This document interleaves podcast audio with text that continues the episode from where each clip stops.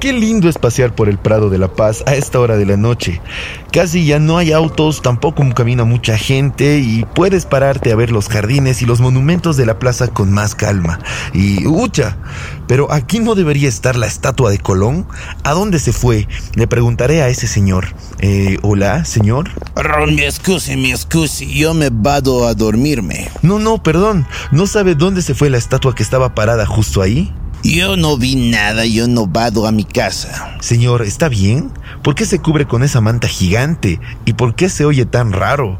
Eh, ¿Cómo se llama? No ser nada, bambino, calma. El nombre mío es Cristóforo Colombo. ¿En serio? Justo así se llama la estatua que estoy buscando, Cristóbal Colón. ¿Seguro que no sabe hacia dónde se fue? No, no, yo no sé nada de ese italiano que entró a este continente y que debió llamarse Cristolonlandia y terminó llamándose América. ¿En serio? ¿Y sabía que esta semana se recuerda el supuesto descubrimiento de América y que planean tumbar la estatua? ¡Ay!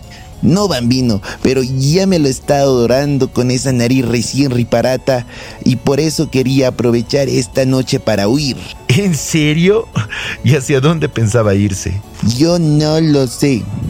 Pensaba solicitar un puesto en Google para miglorar sus mapas y zarpar en barco en el primer puerto boliviano que entrove, o doblar la voz de Mariano Bros para su nuevo film de suspense, o ir donde sea que no me odien por haber descubierto América. Pero usted no lo odian por descubrir América, sino por los abusos que cometió contra la gente indígena cuando le tocó ser virrey y gobernador. Pero yo qué iba a hacer entonces? Hice lo que esperaba que hiciera. No puede agarrarme a martellazos por algo que todos hacían porque no sabíamos que tenían sentimientos como nosotros. Ahora, si no quiere ser derribado a martillazos, lo pueden llevar al cementerio junto a otros monumentos históricos. ¿Estaría de acuerdo? ¿Cuál qué cosa hacía con tal de no tener que recibir más martillazos?